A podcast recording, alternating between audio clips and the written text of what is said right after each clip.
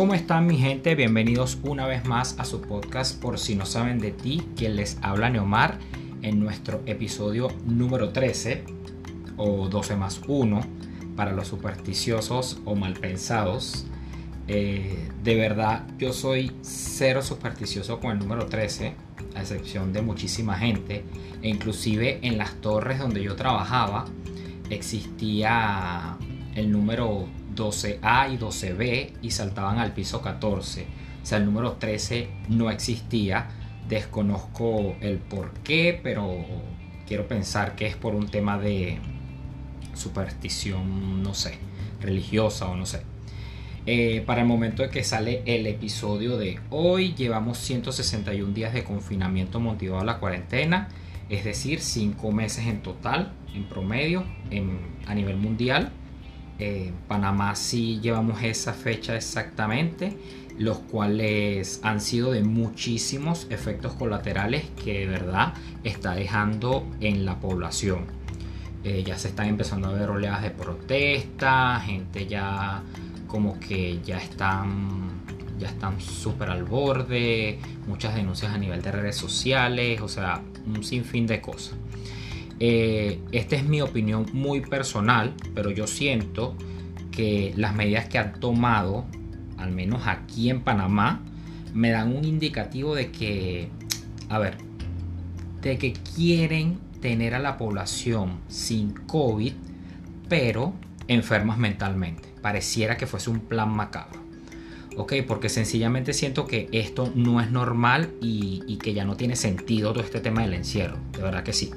Eh, me parece que las secuelas y consecuencias que dejará todo esto van a ser mucho más, o sea, mucho peores, perdón, o más perjudiciales que el mismo virus. Vuelvo y repito, esto es una opinión muy personal. ¿ok?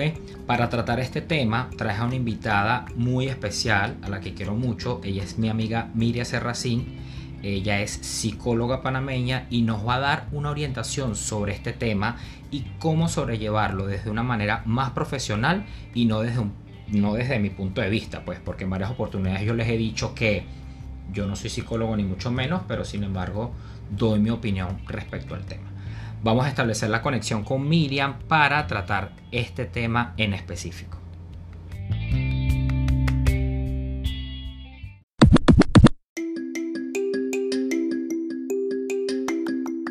¿Cómo estás, Miriam? Bienvenida.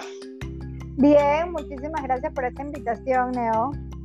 Qué bueno, qué bueno que, compartes con nosotros en, en el podcast. De verdad que tenía muchísimas ganas de invitarte hace tiempo, pero bueno, por temas de que evidentemente sale un programa semanal, cuadrarlo de la agenda, bueno, se me había hecho un poquito como que enredado, pero bueno, nunca es tarde para, eh, bueno, definitivamente sacar este programa tan importante que vamos a tocar el tema el día de hoy, pues.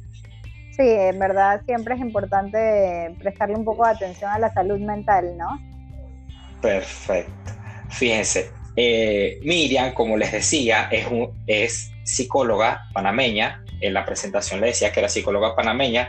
Ella es especializada en el área de la psicoterapia, es coach ontológica y educadora de disciplina positiva para padres y maestros.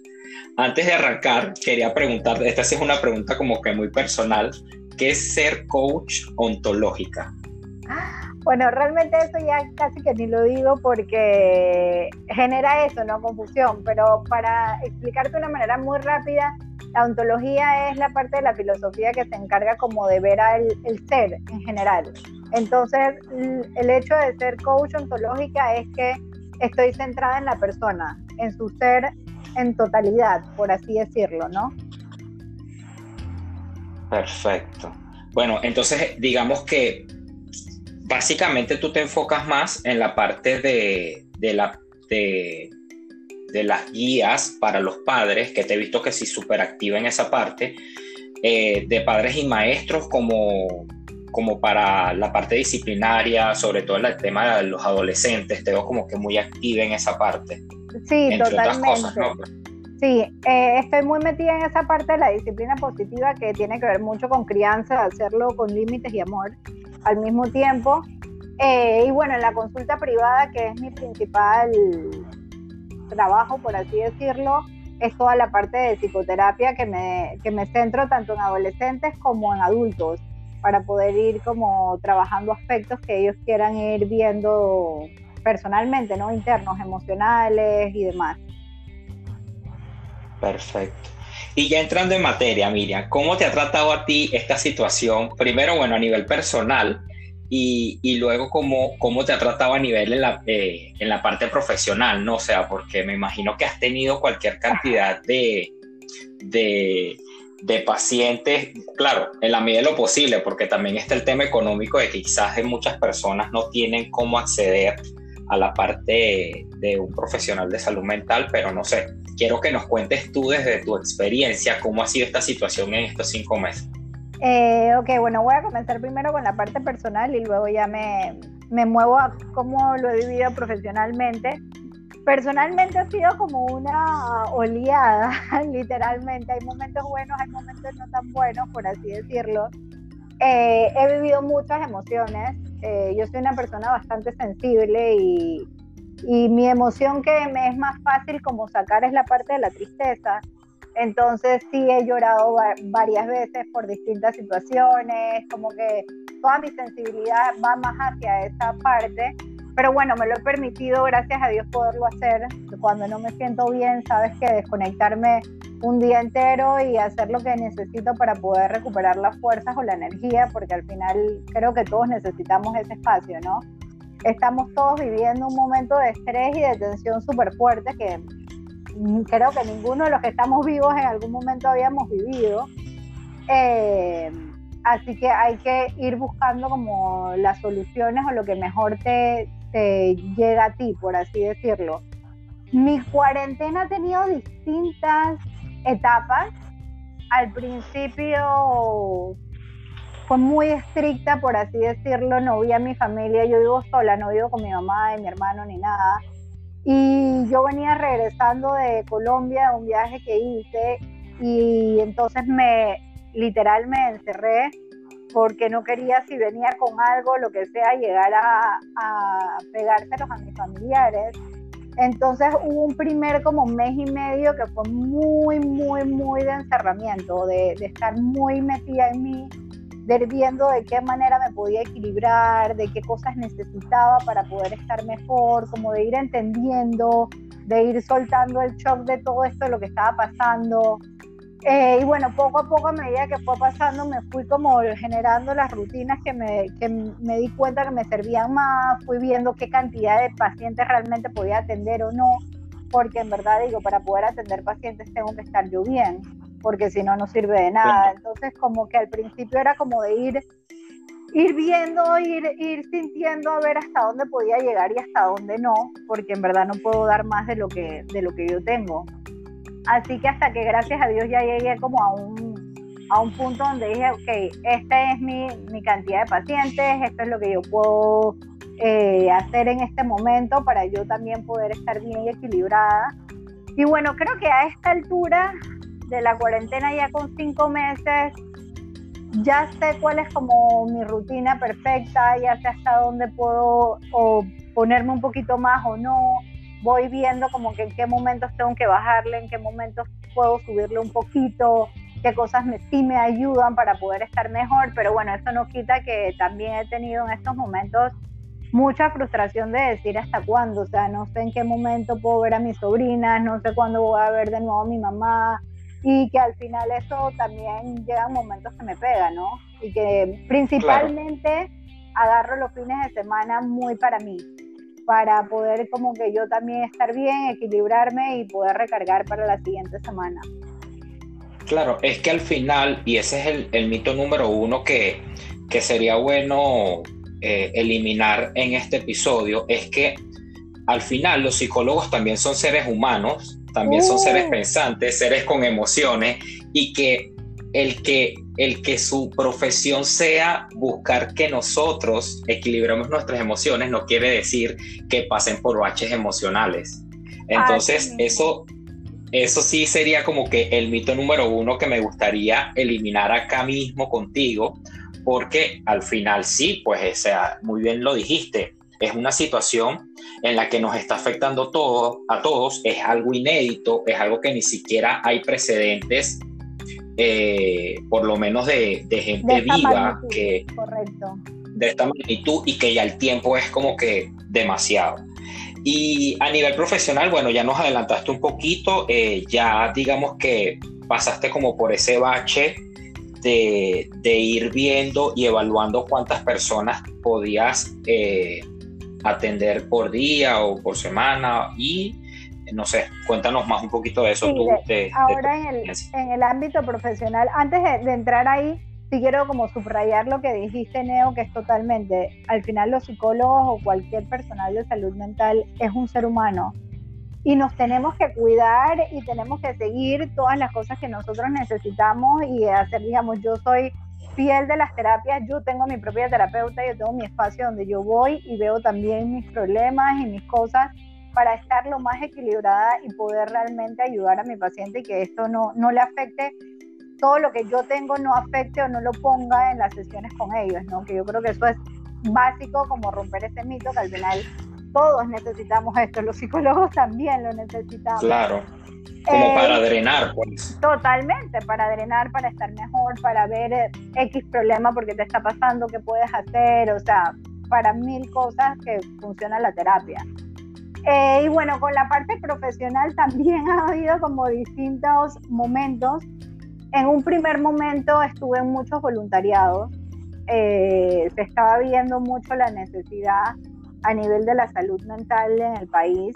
Eh, entré en varios voluntariados, estaba en verdad a lo largo del, del confinamiento en varios voluntariados. Ahorita me quedé solo con uno, ya decidí como que, ok, este es el que, el que me voy a centrar, aparte de mis pacientes. Eh, que este Escucho Panamá, que al final, quién sabe, te puedo hablar un poquito de, de, de qué, qué, soluciones hay para ese que no tiene, quién sabe, tanto dinero y demás para, para que igual si están en algún momento de necesidad busquen, busquen la ayuda, porque ahorita la hay a nivel eh, gratuito, que yo creo que esa parte es, buena también hablarla, pero bueno, al final voy a hablarte un poquito más de eso.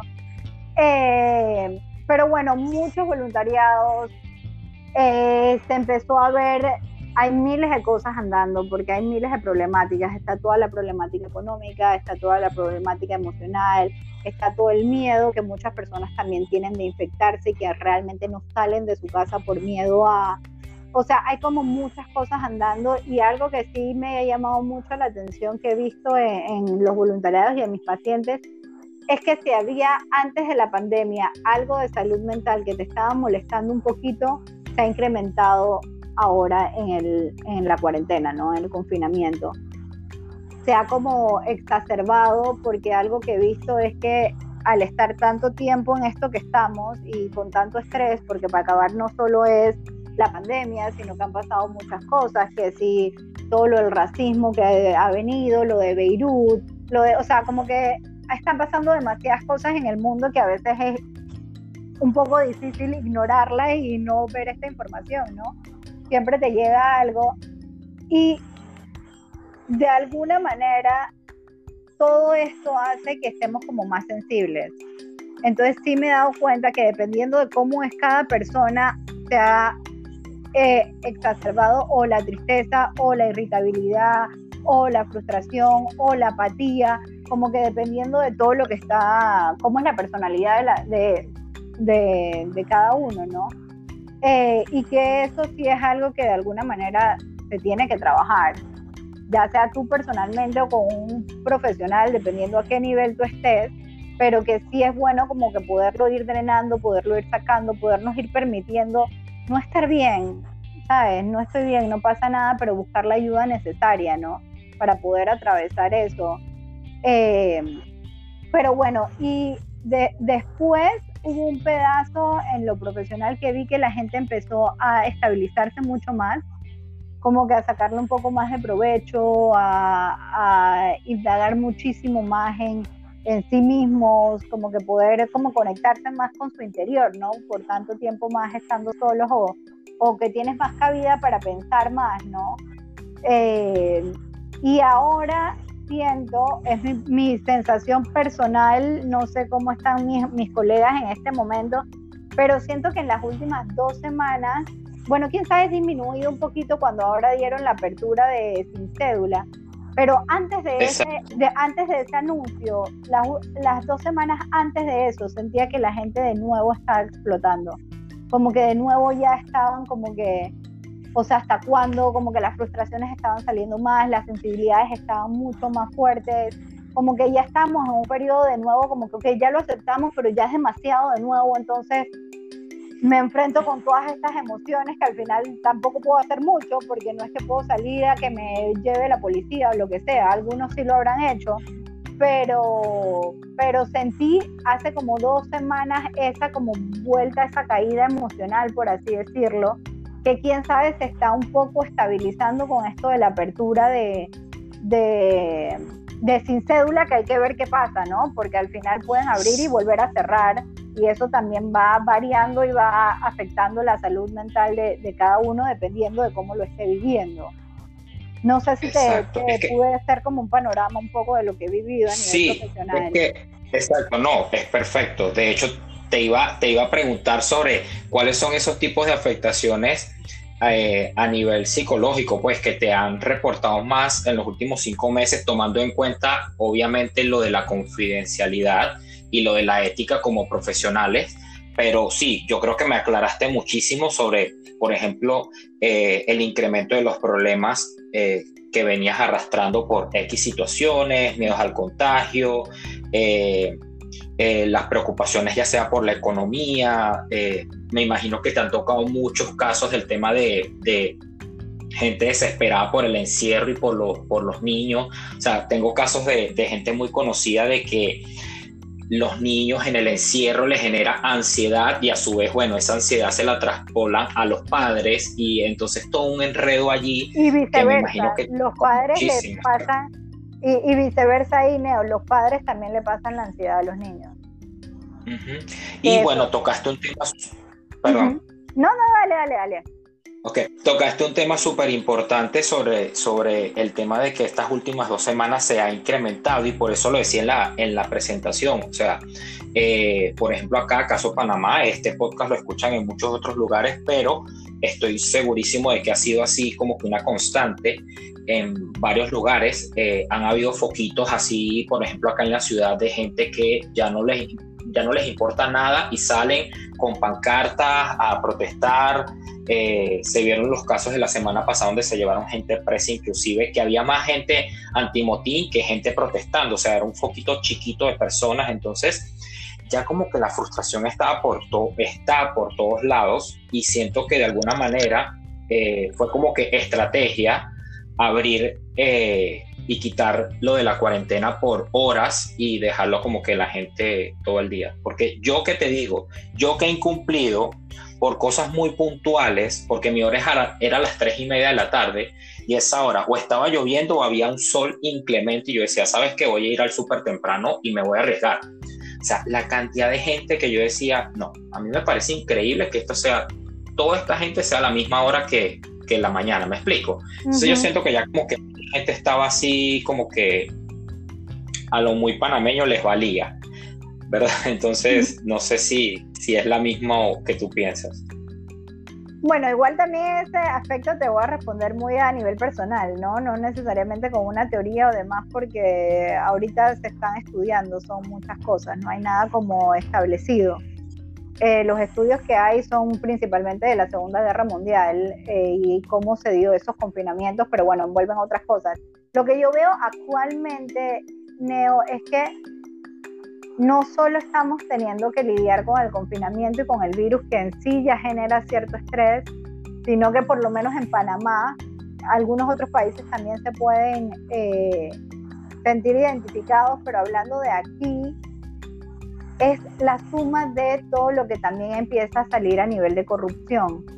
Que entonces si ya yo estoy sensible o ya yo estoy, tú sabes, como que me tocas un poquito y me, me activo, ver todas estas cosas siento que está activando muchísimos puntos en la población o en los que están más eh, anuentes a esos aspectos y creo que por eso también entonces ya se ha empezado a dar todo, más protestas, más bailazos y mucho más de esto, ¿no? Que la gente ya se está empezando como a movilizar por lo harta que está de, lo que está pasando.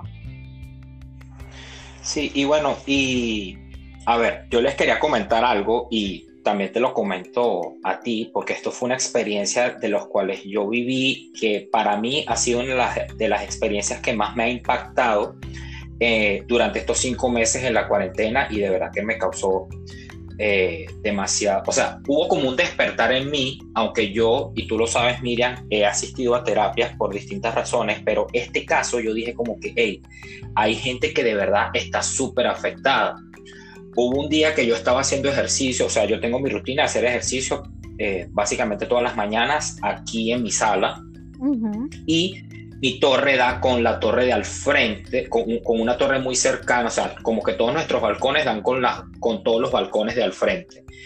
Y resulta que yo termino mi jornada, me quito mis zapatillas y eso, como para colocarlas a, a reposar del sol y veo como que un movimiento en el edificio que está al frente en el apartamento de al frente. No sé si me, si me expliqué. Sí, literalmente en el mismo piso.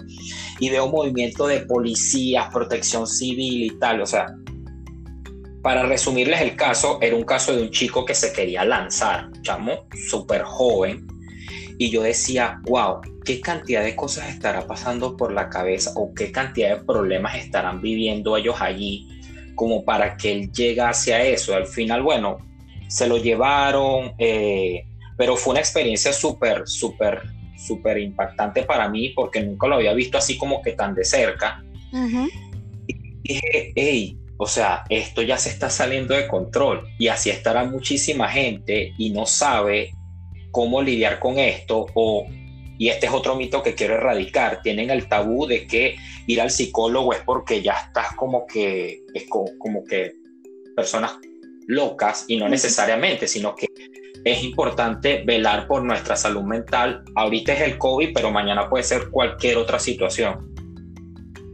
Correcto, totalmente, totalmente, Neo. Eh, wow, te tocó vivir una situación fuerte, realmente me ha tocado verlo así también y, y para mí también que estudio, que trabajo con riesgo suicida, también es algo como shocking cuando lo ves tan, en carne viva, ¿no? Qué bueno que pudiste ver como el final de, la escena donde sí se lo pueden llevar y no es que la persona comete el suicidio o muere por suicidio, que, que ya sería como otra historia.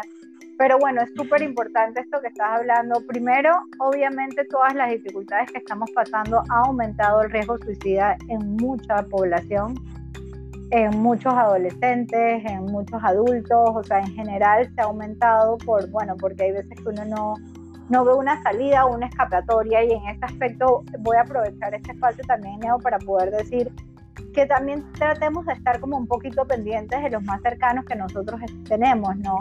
De ver si están bien, si han cambiado, si se están alejando o no el, confinamiento a estas alturas creo que nos está llevando un poco a ensimismarnos a nosotros mismos, porque bueno, cada uno tiene sus problemas, pero creo que no está de más, sabes que de vez en cuando o ese día que tú sí te sientes bien, alzar el teléfono, mandar un mensajito a tus cercanos para ir viendo también cómo están y a ver si los puedes apoyar. Porque normalmente estas personas que tienen este riesgo, que están pensando de alguna manera lanzan señales o dicen comentarios o es mejor, ¿sabes qué? Es mejor que yo no esté vivo. Si ahorita soy una carga y mira, ni siquiera puedo mantener a mi familia o X o Y comentarios que por más de que a veces uno piense, ah, no, lo dijo, tú sabes, por un decir, no lo tomemos así, si no sabes que preguntemos, espérate, ¿y tú has pensado en algún momento quitarte la vida? Así directamente, y esto no hace que tú le vas a meter las ideas a la otra persona lo que invita es a la persona a poder hablarlo en voz alta y poder empezar a descargar todo lo que está sintiendo adentro y hay veces que se escucha distinto si lo dices en voz alta a que si estás solamente en tu mente. Entonces, invitas a la persona a poder drenar y a poderlo, sabes que acompañar inclusive en la búsqueda de, ¿por qué no buscas a alguien, tú sabes, algún profesional? Mira que veo que sí te está afectando muchísimo más y poderle dar también como apoyo, ¿no?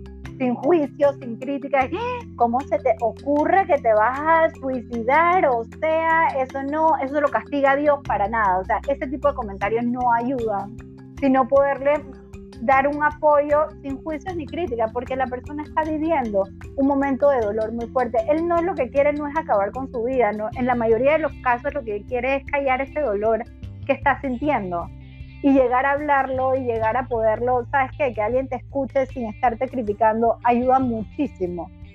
Eh, y bueno, voy a hacer más énfasis en lo que dijiste. Definitivamente que la salud mental o las terapias no es para cuando tú estás loco y cuando estás en el borde que no sabes qué hacer.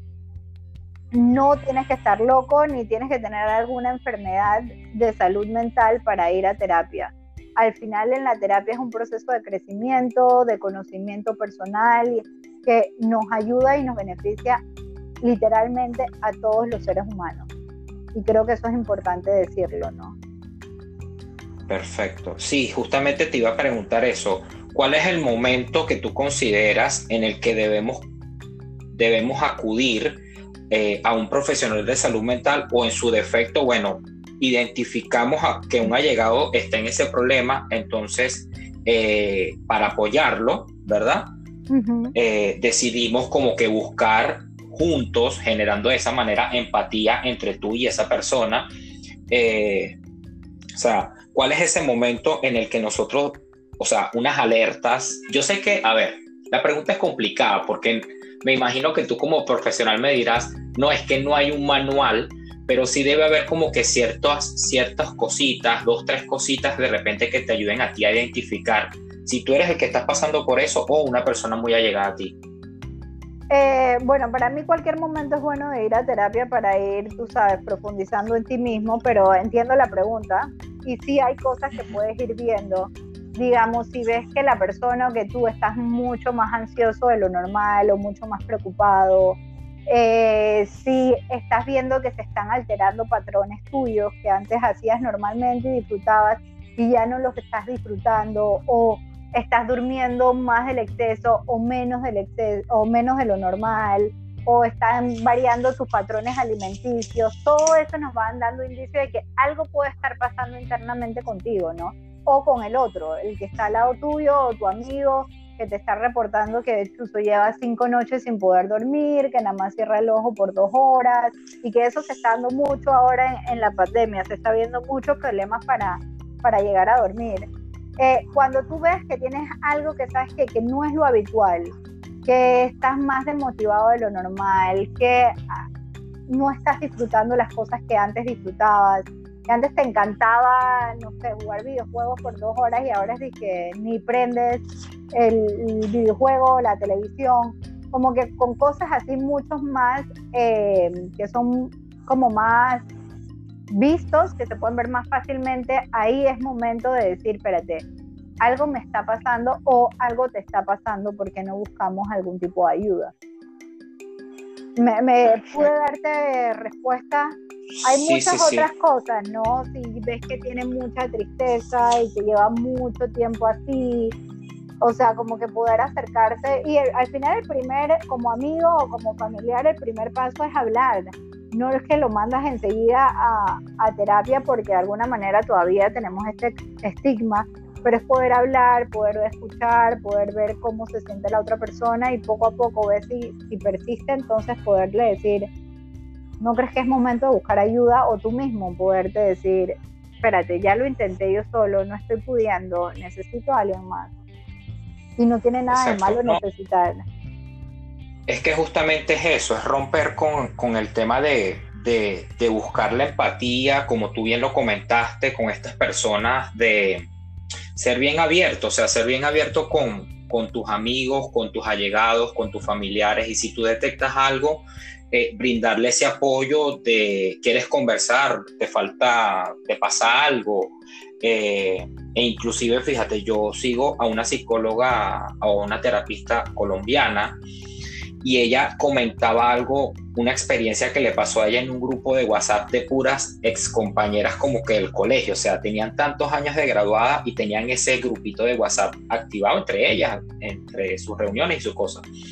Entonces, ella comentaba que, que todas como que proponían, ay, bueno, yo hice esta, yo hice esta labor social, yo hice esta labor social por aquí, en mi barriada no sé qué cosa, o sea, todo, todo, todo el mundo como que diciendo lo, lo bueno que había hecho en la pandemia, pero nunca se habían percatado y eso, y eso, y eso fue una propuesta de ella, de preguntar en el chat si había alguien dentro del chat que estaba pasando por un mal momento.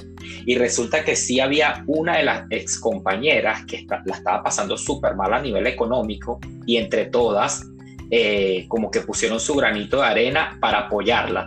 Lo que quiero decir con a mí me llegó muchísimo eso porque a veces que, que nos vamos a lo macro, a, bueno, es que yo ayudo a esta fundación, no, es que yo estoy ayudando a través de la iglesia y resulta que la persona que tú tienes al lado, pana, o sea, en el cuarto al lado o en la puerta al lado, tu vecino, la puede estar pasando tan mal y por el simple hecho de no quizás tocarle la puerta y de tener quizás, no digamos el valor, pero sí de repente la iniciativa de, hey, estás bien, un mensajito, una llamada, ¿sabes?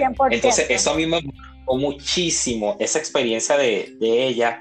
Eh, me marcó muchísimo porque yo dije, es verdad, nos vamos a lo macro y quizás a lo, a lo, en nuestro radio inmediato tenemos a personas que de verdad la están pasando súper mal. 100%, Neo. Yo creo que en esta época casi que todos lo hemos llegado a vivir de alguna u otra manera, porque ahorita mismo muchas personas están pasando por mucho trabajo de diferentes maneras, económica, emocional, o sea, de muchas necesidades y creo que esa parte, ¿sabes que Poder estar un poquito más atento del que tengo al lado y poder preguntarle, oye, espérate, ¿tú estás bien? ¿Tú necesitas algo? ¿Necesitas plata?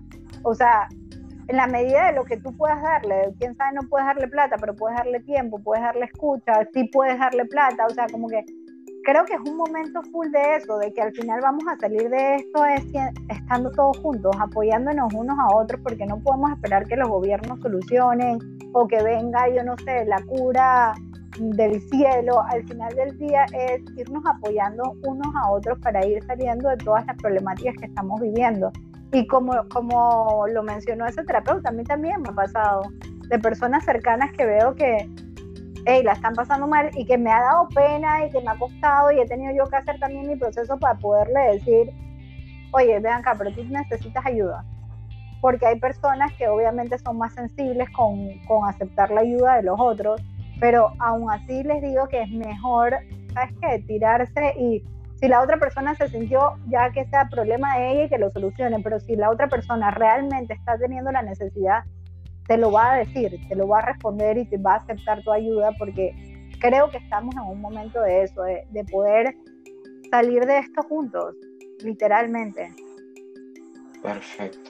Bueno, tú comentabas algo al principio de la conversación súper importante y te lo quiero preguntar antes que se nos olvide, sobre los números que existen eh, de apoyo o ya sea páginas web o algunas herramientas disponibles que nosotros podamos practicar o acceder.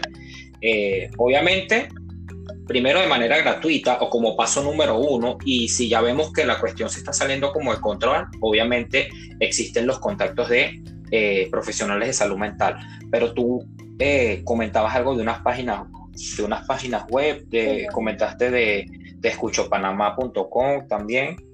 Sí, sí, te, cuento un poquito más eh, de, esa parte. Actualmente se han activado varias eh, movimientos de ayuda, por decirlo así, del área de los psicólogos. Eh, está, digamos, el Instituto Nacional de Salud Mental, que no sé si la gente los conoce, el INSAM, que ellos están teniendo su línea y ellos eh, aceptan todo lo que tenga que ver con algún problema de enfermedad mental en estos momentos. Está la gente de la Cruz Blanca de Panamá, está hay uno que se llama apoyopsicológico.pa.gmail.com que también están dando una red de apoyo psicológico. Está la línea 169 que es la de la que más se ha hecho propaganda a nivel de gobierno, ¿no? Eh, que ahí también se le da seguimiento y, se ayuda en, los aspectos de salud mental. Y aparte de eso, también, bueno, deben haber muchas más porque me han llegado varias, estoy diciendo las que tengo más en la mente. Y bueno, y aparte de eso está Te Escucho Panamá, que lo hablé, lo dije al principio, es una línea gratuita, el 831 7600. Después te puedo mandar un flyer para que también lo puedas eh, postear, las listas de contactos que hay. Hay uno que hizo la Fundación Relaciones Sana que, que envuelve varios que son muy buenos. Pero bueno, Te Escucho Panamá es una línea realmente como de ayuda y de soporte a las personas que necesitan hablar, para las personas que están solos, para las personas que necesitan sacar toda la frustración que están viviendo y en Te Escucho Panamá tenemos tres, tres líneas distintas de profesionales, dependiendo de lo que se recibe en la llamada, se va moviendo a distintos profesionales y la última línea de profesionales que somos los especialistas, somos personas que estamos eh, entrenadas en toda la parte del riesgo suicida, entonces para poder evaluar si esta persona está teniendo algún tipo de riesgo, si es bajo, poder dar las indicaciones necesarias para seguirlo en casa y si es alto y es necesario, la internación se, se maneja para poder internar y cuidar la vida de la persona, ¿no? Eh, que bueno, creo que es un recurso gratuito que puedes llamar las veces que quieras, cuando lo necesites, que creo que es súper importante. Están dando de 4 a 10, de 4 de la tarde a 10 de la noche. Eh, todos los días y bueno, así hay, hay muchas herramientas valiosas, ¿no? Como los otros números que ya, las otras identidades que ya fui mencionando. Y creo que a nivel de, de colegas, casi todos de alguna u otra manera estamos atendiendo, algunos ya presenciales, algunos seguimos con videollamadas, pero estamos haciendo también ajustes necesarios para poder seguir atendiendo a pesar de que sabemos que hay una dificultad económica, ¿no? Claro. No, y fíjense, eh, todo esto que mencionó Miriam es a nivel de Panamá, pero estoy casi que seguro, o me atrevería a decir, que en cualquier país donde nos escuchen hay herramientas. Bueno, bueno. me ah. preguntaba, como para que la instarlos a, a que busquen aquellas líneas o aquellas herramientas de gratuitas, ¿verdad? Como para que ustedes tengan algún tipo de contacto, ya sea para ustedes o por, algún familiar o algún allegado.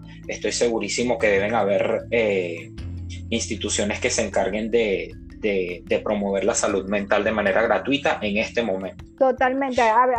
diciendo esto y bueno, el hecho de que tú se escuchan a otras personas que no son de Panamá, quiero entonces ahí agregar que se me había ido. Eh, al principio yo comencé a hacer unos voluntariados con la fundación, se llama Wellbeing Planet, que ellos están eh, trabajando a nivel de evitar el estrés postraumático con distintos ejercicios que, bueno, te capacitan y demás. Y ellos es importante que sepan que están en muchos países. Están en México, están en Chile, están haciendo cosas en Panamá, están en países en España, en Italia. O sea, es una red realmente que la fundación está en muchísimos países que también están ayudando. Y sé que, digamos, sé que en México tienen línea también. O sea, como que están en, muchas, en muchos lugares tratando de ayudar a, a disminuir por lo menos el impacto que, que se está teniendo, ¿no? Se llaman Wellbeing Planet, que ellos están a nivel internacional, que creo que es importante mencionarlo.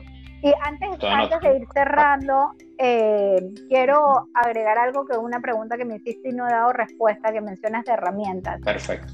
Yo creo que lo importante, lo más importante en este momento es tratar de uno estar lo, más equilibrado posible emocionalmente. ¿Y cómo se hace eso?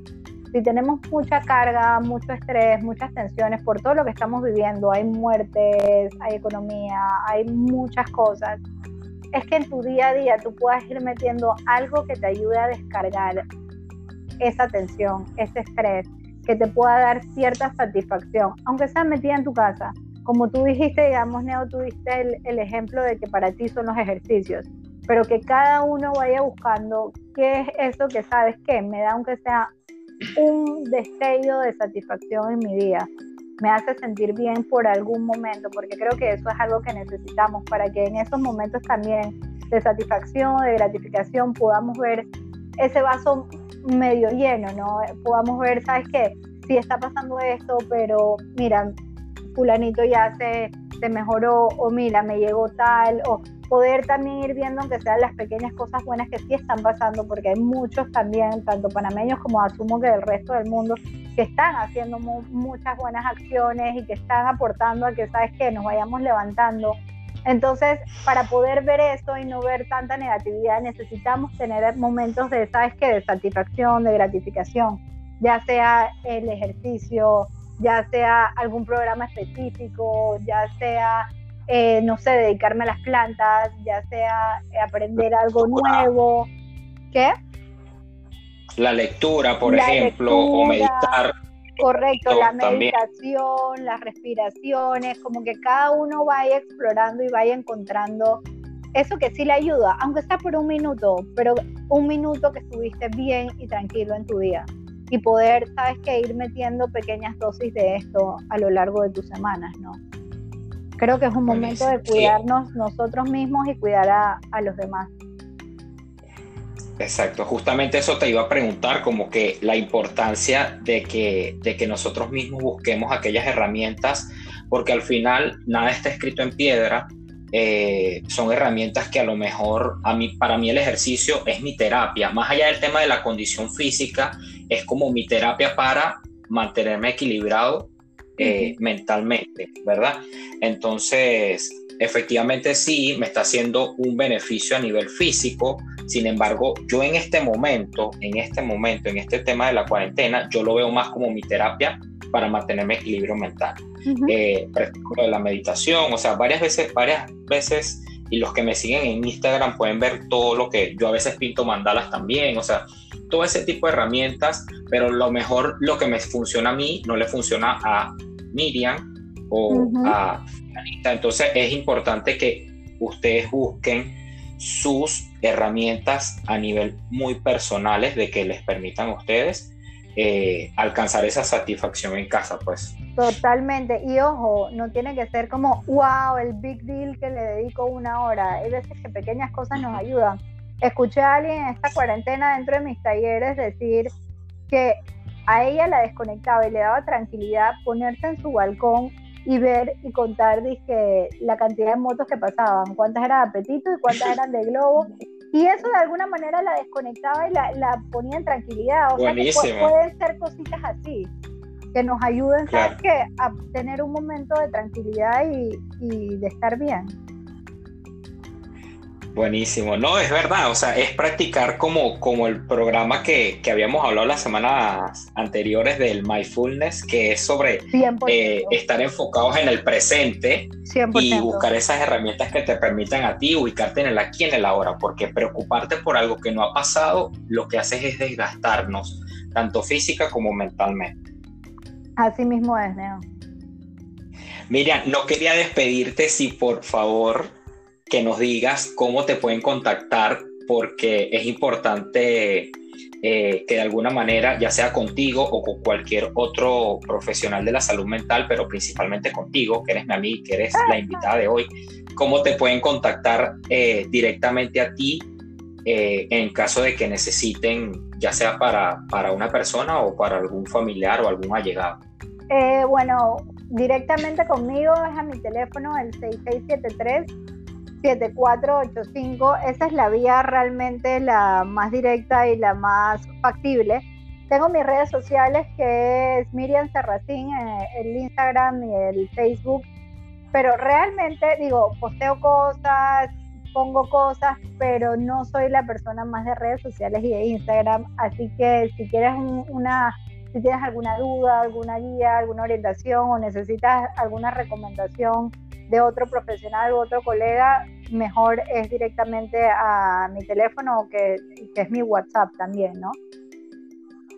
Perfecto. Sí, este es en Panamá, pero también están las redes sociales de Miriam. igual te voy a etiquetar. No, solo en, Panamá, al final ahorita mismo ah, con todo esto, estoy atendiendo, estoy atendiendo gente de otros lados también. Entonces tienen que colocar antes del 66737485 más 57 para que le dé la el WhatsApp de Miriam. Correcto. ¿Cierto? 507, correcto. Más 507. exacto. De todas maneras, yo voy a colocar el número y voy a colocarte la etiqueta en la publicación de este episodio para que vayan así directamente en dado caso. Buenísimo. o sea, que no te puedan registrar al WhatsApp, te escriban y bueno, en algún momento tú... No, no, sí, yo lo veo, Perfecto. lo he visto, solo que no soy tan activa en Instagram. Perfecto. Miriam, súper agradecido porque nos dejas una cantidad de información súper valiosa y te agradezco un millón de veces más por aceptar la invitación eh, de este episodio. Yo sé que les va a ser de mucho apoyo y de mucha ayuda a más gente de lo que tú y yo pensamos. Muchísimas gracias a ti, Neo. Realmente creo que estas cosas son cosas que se tienen que hablar claramente y, poner sobre la mesa, ¿no? Así que gracias por esta oportunidad y este espacio. Buenísimo. Gracias, Miriam. Hasta luego. Chao. Nos vemos. Bye, bye. Bye, un besote.